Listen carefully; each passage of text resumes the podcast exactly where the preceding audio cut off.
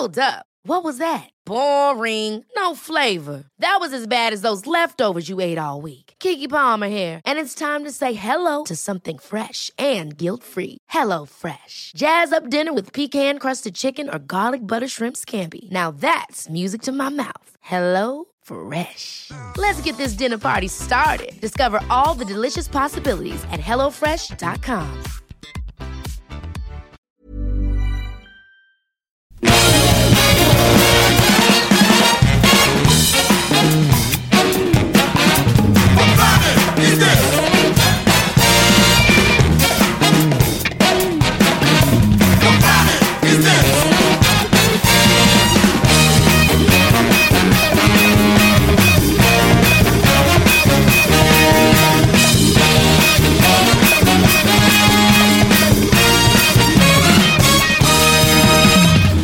bonjour, c'est Capture Mag Hebdo.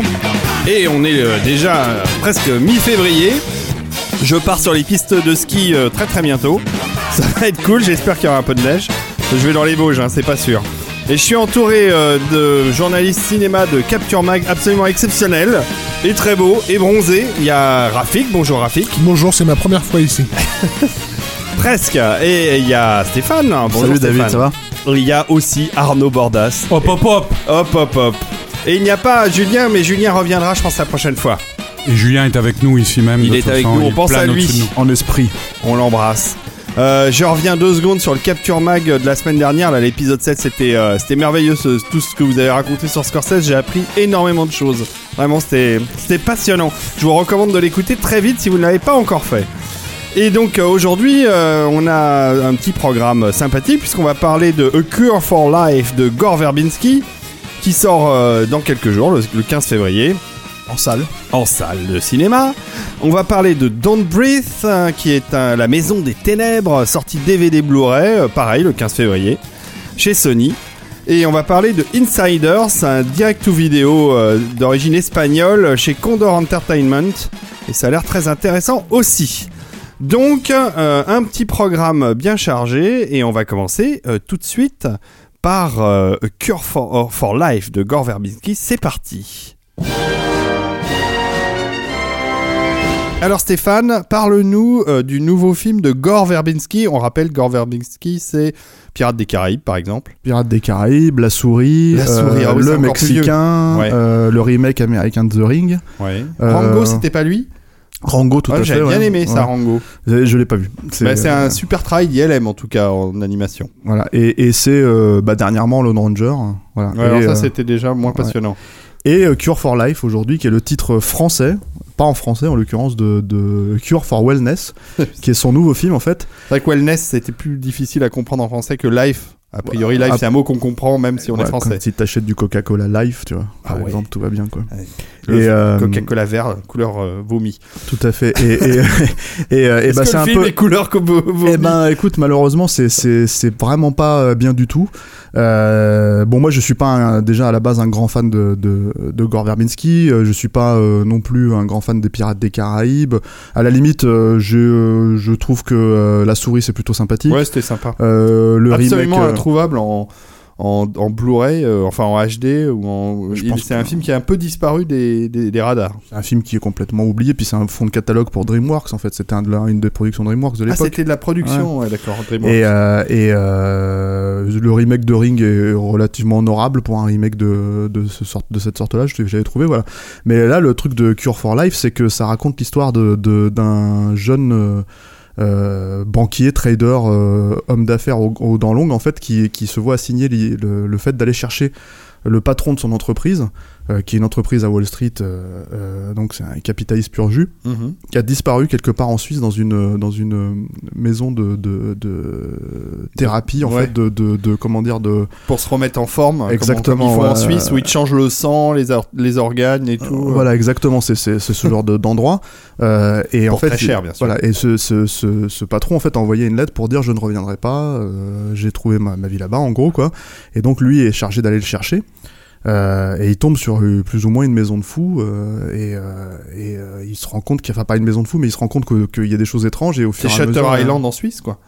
Ben, c'est surtout en fait Bioshock Ah, en. Suisse parce que il faut savoir que, que Gore Verbinski devait réaliser l'adaptation de Bioshock, Mhm.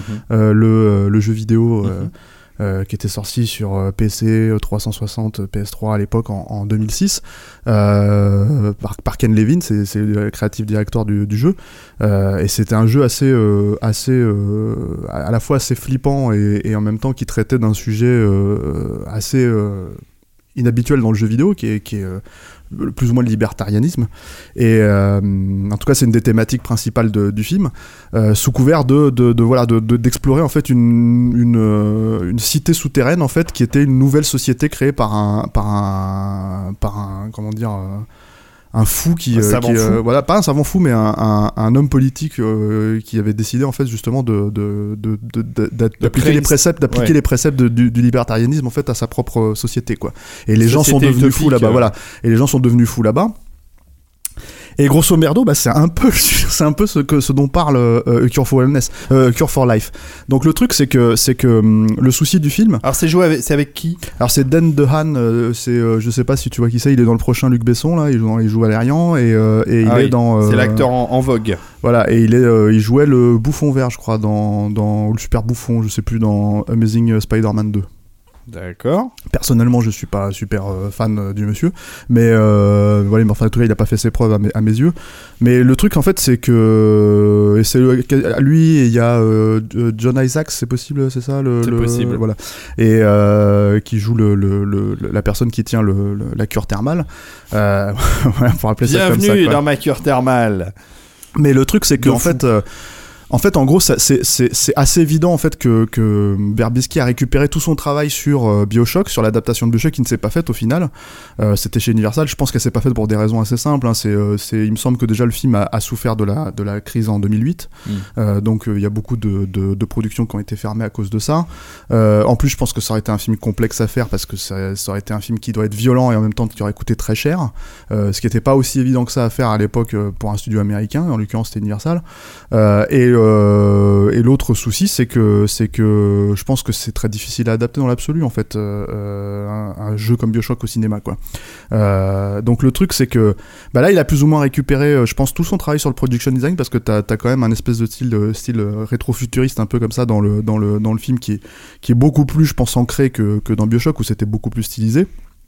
Mais malgré tout, c'est là, en fait, il y a pas mal de plans qui renvoient à ça. Des thématiques proches, on ne parle pas du libertarianisme, mais on parle de, quand même d'une de, de, d'une sorte de fontaine de.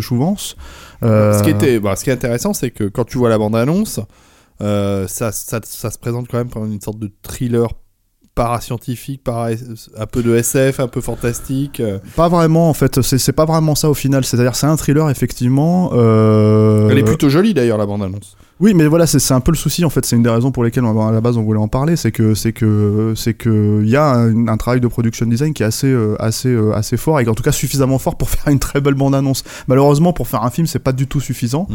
Euh, Il y a quelques plans comme ça effectivement qui euh, qui qui sont assez évocateurs, mais ils sont perdus au milieu d'une mise en scène d'une lourdeur euh, comment dire euh, phénoménale. Il y a euh, il y a encore un des éléments en fait qui renvoie à Bioshock. Il y a, il y a tout un trip autour de l'eau en fait dans le dans le comment dire dans le film.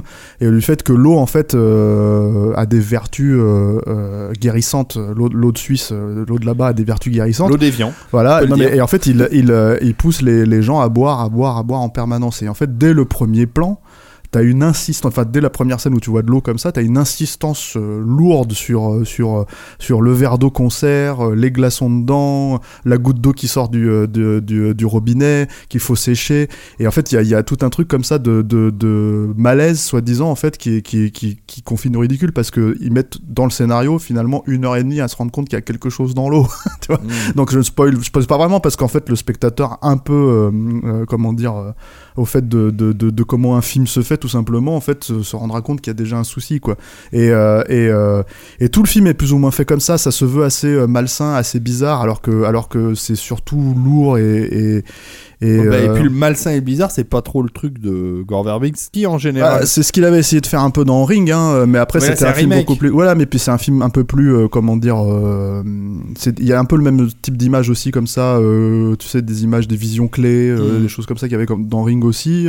Euh, là, t'as pas des chevaux, euh, t'as pas, t'as comme la scène avec le cheval. Je sais pas si tu te rappelles dans Ring, là t'as une scène pareil avec avec un avec un, un cerf, tu vois, ou avec pareil avec une vache, tu vois. Enfin, il y a, il y a- il y a- il recycle un peu sa filmo là-dedans.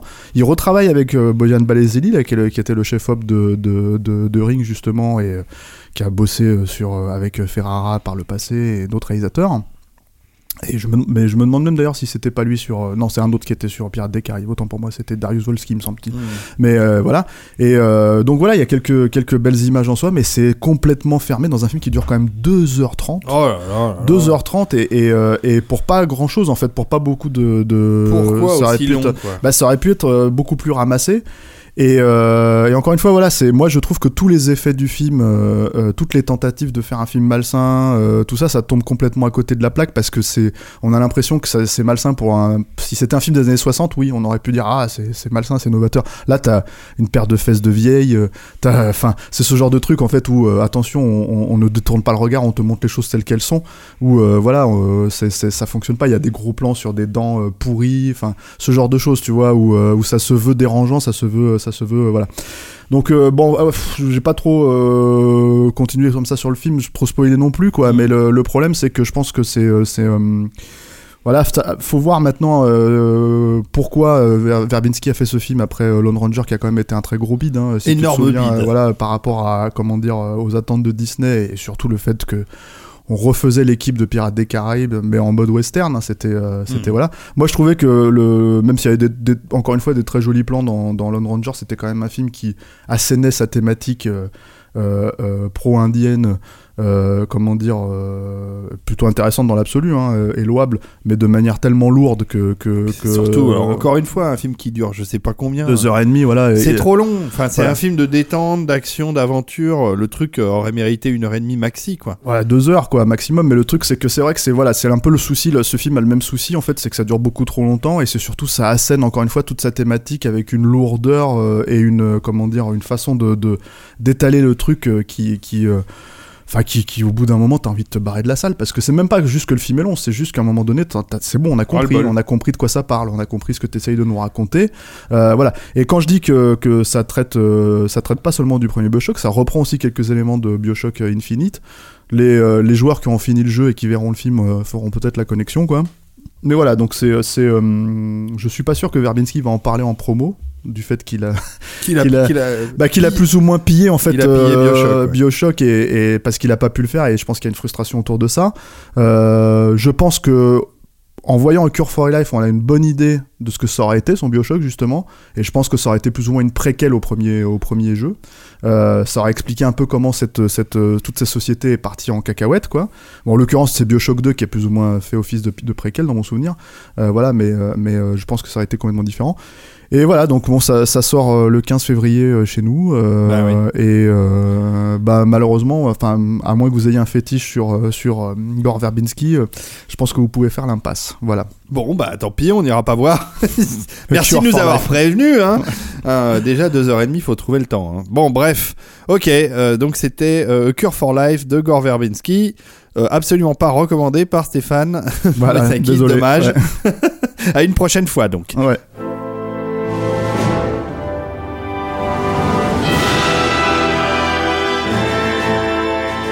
Alors on enchaîne euh, Rafik avec euh, Don't Breathe, La Maison des Ténèbres, un Oui. film qui sort en, en DVD en Blu-ray. C'est pas sorti au cinéma ou c'est Si, sorti si, c'est sorti, en sorti salle. salles. Un, un thriller, euh, c'est un thriller euh, assez étonnant qui a, qui a été, euh, on peut le dire, euh, accueilli un peu n'importe comment. Enfin, en gros, accueilli comme, comme, euh, comme un film d'horreur de, de, de bas étage euh, par, euh, par la critique française, ce qui est très dommage parce que c'est un film qui a des, des qualités euh, vraiment.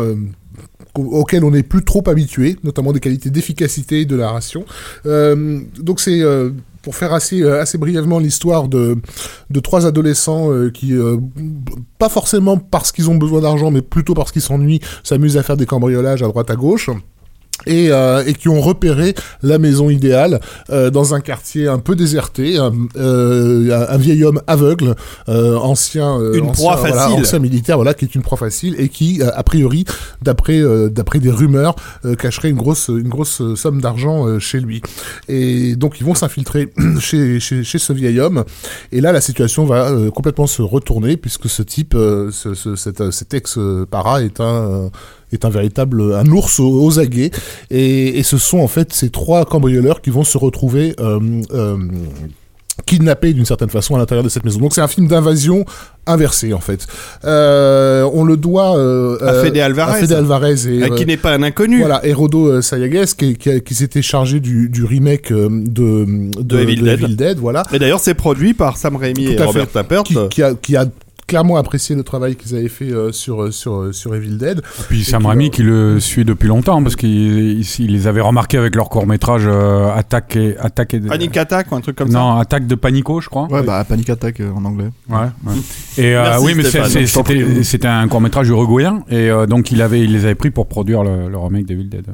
Et donc C'est ça, un réalisateur sud-américain. Voilà, on a, on a, on a affaire à, un- à un film euh, au pitch euh, très facilement identifiable, euh, qui est, qui est un, un, un- jeu de, bah, de géographie pour le coup, puis- puisqu'en fait, euh, le- beaucoup de séquences fonctionnent sur l'idée que euh, on voit ce qui se passe. C'est-à-dire, ça se passe, ça se passe pas dans le noir. Les, les, les personnages sont dans la maison, ils doivent juste ne pas faire de bruit parce que cet aveugle euh, hante ces lieux comme une espèce de minotaure euh, euh, et, et, et don't breathe tout simplement parce Oui. que voilà la breathe, respiration voilà, ne- pour les trahit, non-anglophones, voilà. ça Ouais. veut dire ne, respirez pas. Voilà. C'est-à-dire en gros pour Non, je résumer crois que ça voulait dire la maison des ténèbres. C'est ça. ce, ce personnage, on peut dire que c'est une sorte de Daredevil, quoi. C'est-à-dire, euh, c'est un personnage aux capacités euh, physiques euh, très développées, euh, qui est aveugle, mais qui a développé une sorte de sens euh, radar, enfin, qui a surdéveloppé son ouïe, par exemple. Donc voilà. C'était un sick fuck. Tout à hein. fait.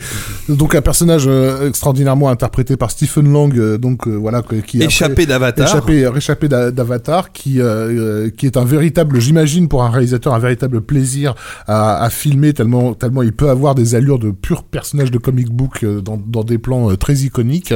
Et là vraiment, euh, on sent que les, les cinéastes sont beaucoup amusés avec son avec son avec son physique tourner autour comme une bête sauvage euh, aux aguets. Oui, on- dans Avatar, c'est le méchant, hein, on le Voilà. rappelle. Et, euh, et c'est un et c'est un film qui, comme souvent dans les ce que je ce que, je qualifierais de bonne série B, c'est-à-dire un truc bien ficelé, euh, se permet d'avoir en sous-texte, mais sans jamais l'appuyer, sans jamais le mettre dans la gueule du spectateur, quelque chose d'assez intrigant sur la question de euh, de la filiation. Alors je peux pas trop en raconter parce que c'est un film qui réserve quand même pas mal de surprises. Oui, il faudrait pas spoiler. Voilà. Mais, euh, mais euh, dès, dès le début, les, les adolescents nous sont présentés vraiment comme des, des laissés pour compte de la parentalité. Euh, Il y, a- il y a des, les, ils sont, ils sont, les personnages sont développés avec- à, à travers des scènes très courtes et très économes, mais où on comprend vraiment euh, la rupture avec- qu'ils ont chaque, chacun avec leur, avec leur famille, quoi.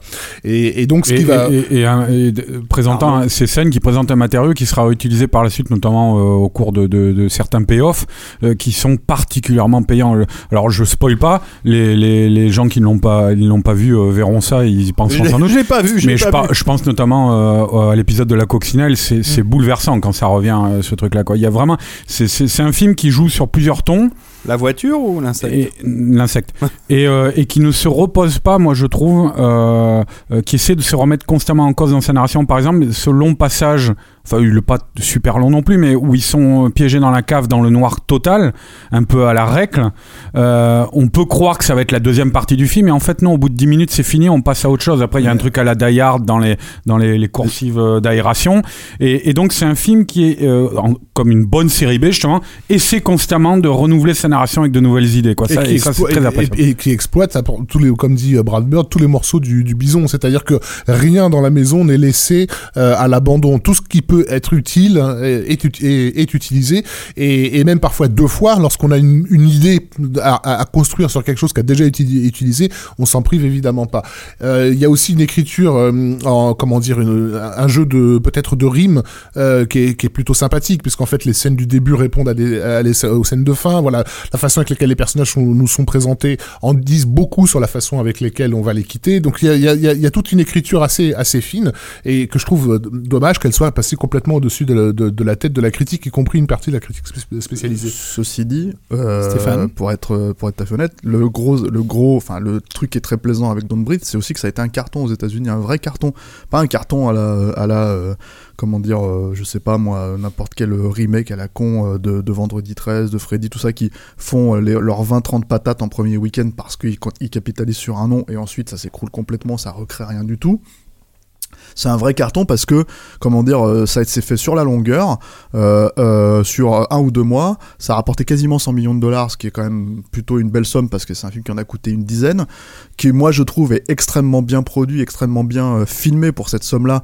Parce que vous parliez aussi de d'écriture et moi ce que j'aime aussi effectivement quand, quand, quand vous dites ça coupe le bison, ça prend toutes les parties, c'est aussi qu'il y a une façon de relancer. C'est pas un film à twist à proprement parler. Il y a quelques surprises, mais c'est un film à surprise effectivement parce qu'il y a quelques surprises qui sont effectivement relancées en permanence à travers la mise en scène. C'est-à-dire qu'il va y avoir cette scène où on va dire bon là c'est le moment un peu Hitchcockien. Est-ce qu'on joue sur la sur le suspense? Il va y avoir ce moment un peu plus bourrin, un peu plus violent, un peu plus euh, voilà.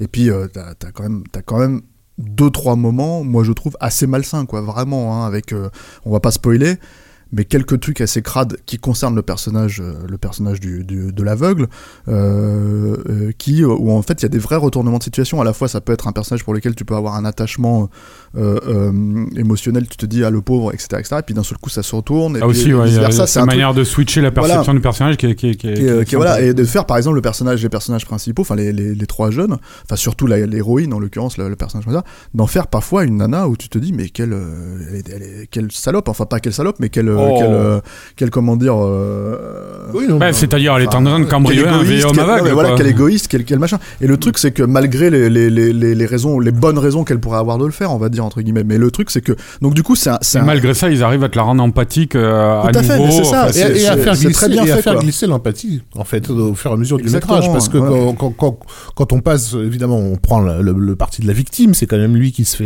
euh, donc voilà qui, est- qui comment dire agressé chez lui et en même temps il se révèle tellement dangereux tellement prêt à, à, à- à tuer qu'on commence à avoir des doutes aussi sur ses motivations et sur son passé parce qu'on sait pas très bien ce qui lui est arrivé euh, lui-même en tant que en tant que, que père euh, qui a perdu son enfant euh, donc on commence à avoir des doutes euh, sur lui de- au moment où il devient une, justement cette espèce de bête cette espèce de minotaure euh, de voilà. Boogeyman aussi, de parce que c'est aussi voilà. un film, euh, voilà, de Enfin, voilà, Boogeyman, donc, donc encore une fois, c'est vraiment Il y a un film, 2 qui est dans les, dans les, dans, dans un les film, starting blocks. là, un mais- film euh, subtil dans son écriture et surtout, euh, moi je trouve dans sa, dans, dans sa mise en scène, ça fait, enfin, C'est- assez pas- rare pour ouais. être souligné dans le cadre du film d'horreur actuel. Ouais. C'est un film très beau visuellement, Voilà, moi, je trouve. euh, Hmm. extrêmement bien cadré euh, Ouais. euh, et euh, La photo Très est belle superbe. cinématographie, ouais. et qui et qui utilise euh, énormément toutes les lignes de fuite que, que le décor peut, peut, peut mettre à, à sa disposition. Donc vraiment, il y a, il y a, il y a un effort euh, surprenant et qui, qui serait dommage de, de, de, de rater si, euh,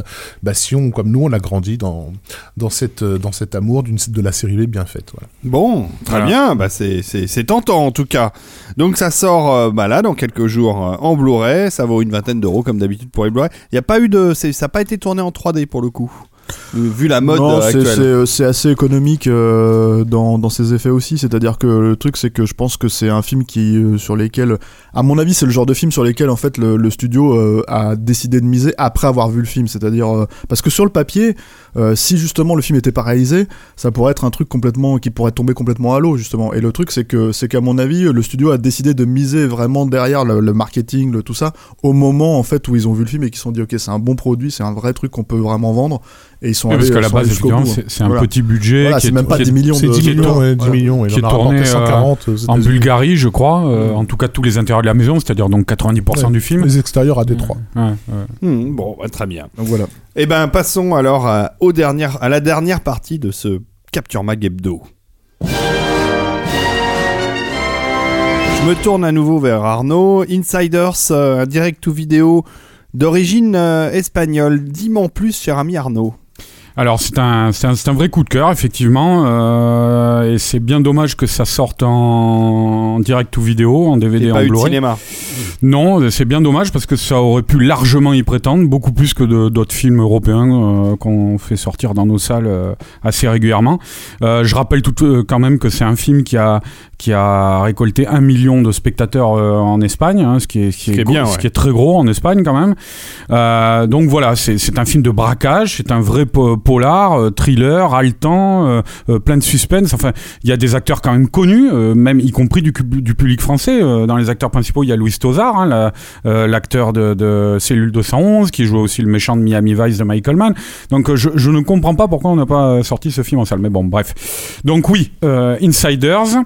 Donc c'est un, comme je l'ai dit, c'est un film de braquage. Alors en fait, c'est c'est un- ça se passe à Valence, Euh, en Espagne donc, et c'est une bande de, de braqueurs un matin qui, euh, sous une pluie diluvienne. C'est euh, important dans l'intrigue, euh, le climat météorologique. Euh, une bande de braqueurs donc qui investissent une banque d'affaires à, à, à Valencia et euh, qui euh, prennent tout le monde en otage, tout ça, euh, qui vont vider les coffres où il y a, beaucoup d'argent. Et au cours du braquage, alors évidemment la police arrive, il y a quelqu'un qui déclenche l'alarme, enfin tous les, trucs qu'il y a en général dans un film de braquage. Mais lorsqu'ils ouvrent les coffres, ils finissent par découvrir un secret. Il, y a, quelque chose auquel ils ne s'attendaient pas, en tout cas pas tous les braqueurs euh, ça- s'attendaient à ça. Euh, Il y a euh, quelque chose dans un coffre qui potentiellement, je veux pas tout, tout spoiler raconter toute l'intrigue, mais euh, je- on va dire que c'est quelque chose euh, qui élargit considérablement euh, l'intrigue et qui l'a fait sortir des murs de la banque puisque c'est c'est c'est un, un secret qui impliquerait des hommes politiques au plus haut aux plus hautes places de l'État et qui va donc faire prendre un, un- un détour encore plus inquiétant à l'intrigue et aux personnages qui sont tous enfermés dans cette banque. Alors moi c'est le genre de film que, que, que j'aime énormément parce que c'est le genre de film où on commence où tout est clair. Euh, c'est-à-dire euh, il y a d'un côté les braqueurs, de l'autre côté les policiers, euh, au milieu les otages, et au fur, au fur et à mesure tout va s'inverser et tout va se mélanger. C'est-à-dire euh, parmi les braqueurs, euh, euh, certains vont s'avérer ne pas être ce qu'ils devaient d'être. Euh, parmi les victimes, parmi les otages, il y a des gens aussi à double facette. Et puis on va passer le cap de la police et rencontrer les politiques et là s'apercevoir qu'il y a des choses encore moins nettes qui se trament derrière tout ça. Et, donc c'est un, film avec une intrigue comme ça qui va en entonnoir mais inversé, c'est-à-dire qui se, qui se, qui se complexifie de plus en plus, qui s'élargit de plus en plus à mesure qu'on progresse. Et avec, au bout du compte, hein, une, une fin euh, tout à fait euh, satisfaisante hein, en termes de, de, de, De surprise oui, oui, de surprise et puis en termes de, de contentement pour le spectateur, quoi. C'est Mhm. vraiment, euh, euh, voilà. Donc c'est, c'est, euh, on, on le voit, c'est un, c'est un, un polar, un, un, genre assez classique, hein, le film de casse, euh, mais qui se teinte, euh, enfin comme, comme le font souvent les Espagnols, hein, à mélanger les genres. euh, là, en l'occurrence, avec, euh, avec le thriller politique, quoi. Et euh, voilà, c'est c'est euh, euh, encore une fois, c'est un c'est un c'est un film euh, euh, peuplé de, de enfin tous les amateurs de cinéma espagnol reconnaîtront beaucoup de, de, de grands acteurs espagnols. J'ai cité Luis Tozar, mais il y a aussi euh, José Coronado qui joue un- une sorte de colonel, d'homme de l'ombre de l'État qui vient à un moment parce que la situation est en train de tellement dégénérer qu'on sent que c'est quelqu'un de très haut placé, mais qui vient régler les choses. Voilà. Donc il y a, il y a- il y a beaucoup de très grands acteurs. Euh, c'est un scénario. Alors je n'arriverai pas à prononcer son nom, mais c'est le N'essaye pas. c'est le scénariste de Alex de la Iglesia. Peut-être Stéphane, tu peux m'aider. Jorge Guerica Echevarria. Ah, c'est bien. Bravo. Quel talent. Formidable. Voilà. Donc c'est c'est euh, il est il est basque comme son nom ah ouais, l'indique. scénariste attitré d'Alex de la Iglesia Voilà. qui, qui, qui, euh, bah, en fait, ils ont fait, je crois qu'ils se sont un peu arrêtés après, euh, comment il s'appelle leur film euh, en anglais Euh, Il avait fait Las Brujas de The Garamordi là. Il est revenu à ce Ah oui. moment-là, mais euh, il était parti tourner avec d'autres cinéastes espagnols, Ouais, euh, écrire d'autres, dont, dont d'ailleurs euh, Cellule 211 en l'occurrence. Mm. Bah, c'est les mêmes producteurs. Ce sont les. Ah, les- C'était Daniel Monzon qui avait réalisé le film sur Cellule 211, euh, et Mm. là c'est Daniel. Euh, Calparsoro. Euh, Calparsoro. Voilà. Qu'est-ce qu'il a fait d'autre Alors, c'est c'est un réalisateur espagnol qui a. qui a- Ah, Il est très sympathique parce qu'on a le même âge déjà, donc Mm. euh, je, je l'apprécie C'est c'est particulièrement un, pour ça. c'est un réalisateur espagnol qui travaille depuis quelques années, hein, qui, qui a, euh, je crois, 40-50 ans, euh, qui a, qui a quelques dé- films 40 derrière lui. 48 ans exactement. Voilà, qui a quelques films derrière lui. C'est le premier, c'est son premier long métrage qui sort en France. Non, alors non. Non, alors là, c'est là où je reviens. Il a fait un film qui s'appelait Asphalto, Ah oui, Asphalto. qui est sorti euh, vraiment dans quelques salles. Je l'ai vu, moi, à l'époque, en projet de presse, parce que j'avais fait la critique dans, dans un magazine dans lequel nous travaillions tous les trois à une certaine époque. Je vois pas de et quoi tu euh, parles. voilà et, euh, et qui était plutôt un, un, un, un- pareil un film de braquage euh, po- euh, 17 janvier polar, 2001. polar voilà polar social que qui était euh, assez réussi dans les maigres euh, moyens qu'ils avaient quoi qui Et, était euh, vendu comme une sorte de Fast and Furious sur l'affiche. Ouais, alors que rien, rien à voir, évidemment. Et, euh, et en fait, euh, voilà, c'était assez, assez solide. Et après, il a des films qui sont sortis en vidéo pour le coup aussi, qui sont bah, Guerreros, alors qui est un film de guerre, enfin apparemment un film de guerre, mais ça, voilà, avec Eduardo Noriega qui était euh, la très grosse star de l'époque euh, euh, en Espagne, euh, qui l'est un peu moins aujourd'hui Oui, ça date de, de, d'il y a des une- années 2000, euh, 2002, une bonne 2003, dizaine, douzaine d'années, crois. 2002, 2003, et, euh, et puis après il a fait d'autres films. Alors moi je n'ai pas vu cela pour le coup, c'est Invasion et The Chase,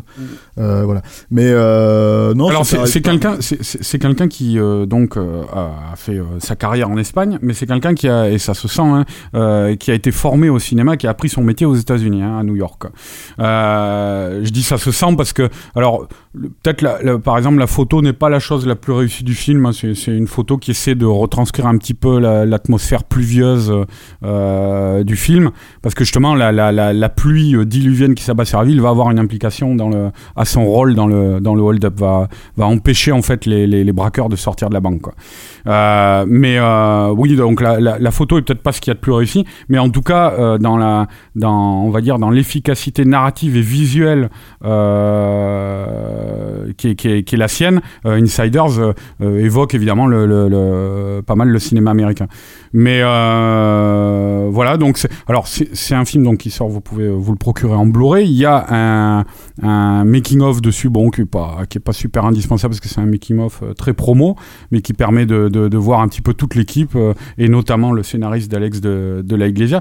C'est, lui qui a qui a plus ou moins porté le projet, hein, d'après ce que j'ai compris, parce qu'il avait écrit le scénario et c'est les les producteurs de Cellule 211 qui sont venus le chercher pour euh, pour euh, réunir une équipe autour de, ce scénario.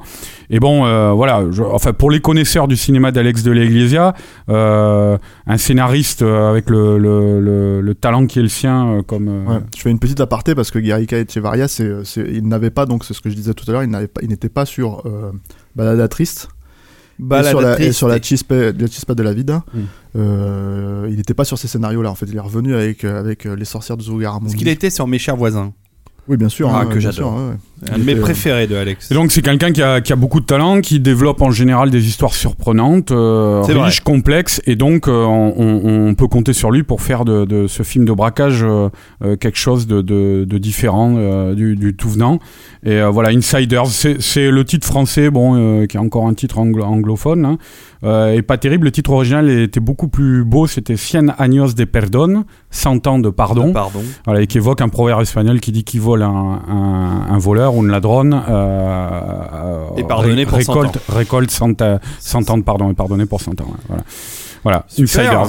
Ça donne vachement envie. euh, en plus, euh, le film est court, ce qui est pour moi euh, un gage de, bah, de, de- en ce moment de qualité, parce que j'ai toujours l'impression que les films ont tendance à traîner, traîner, durer 2 heures, 2 heures et demie.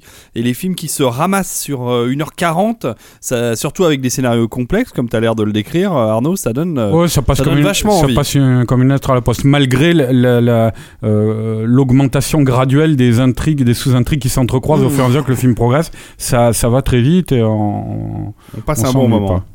Super, et ben écoute, c'est euh, disponible évidemment euh, chez nos amis revendeurs euh, pour une vingtaine d'euros en Blu-ray et 10 17 euros je crois en, en DVD. Ça sort là, là, là, c'est sorti. Le 31 janvier, c'est sorti. C'est sorti.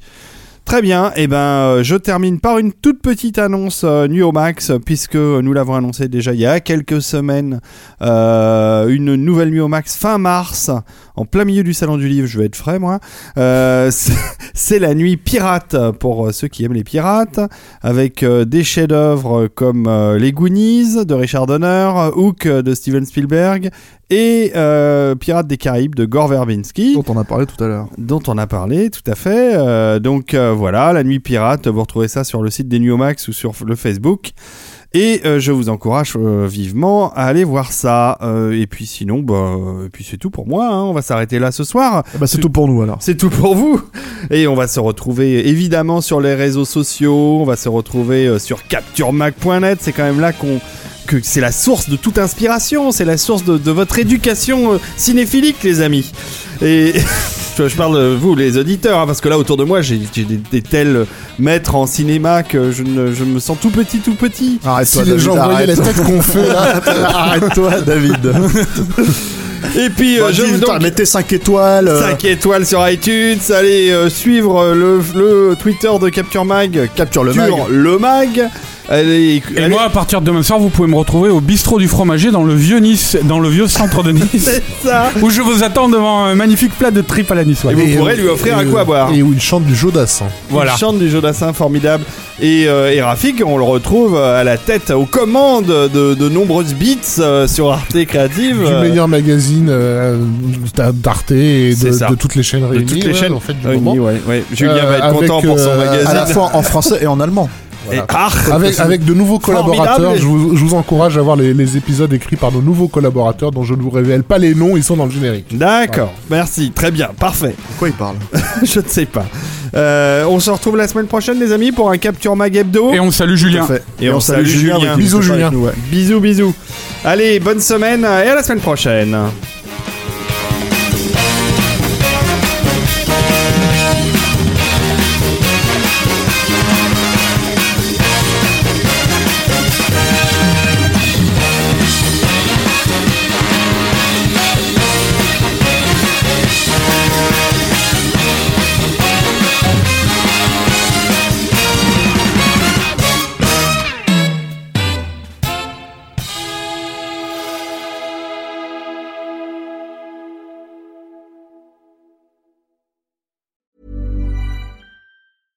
Ever catch yourself eating the same flavorless dinner three days in a row? Dreaming of something better? Well, HelloFresh is your guilt free dream come true, baby. It's me, Kiki Palmer. Let's wake up those taste buds with hot, juicy pecan crusted chicken or garlic butter shrimp scampi. Mm. Hello Fresh. Stop dreaming of all the delicious possibilities and dig in at HelloFresh.com. Let's get this dinner party started.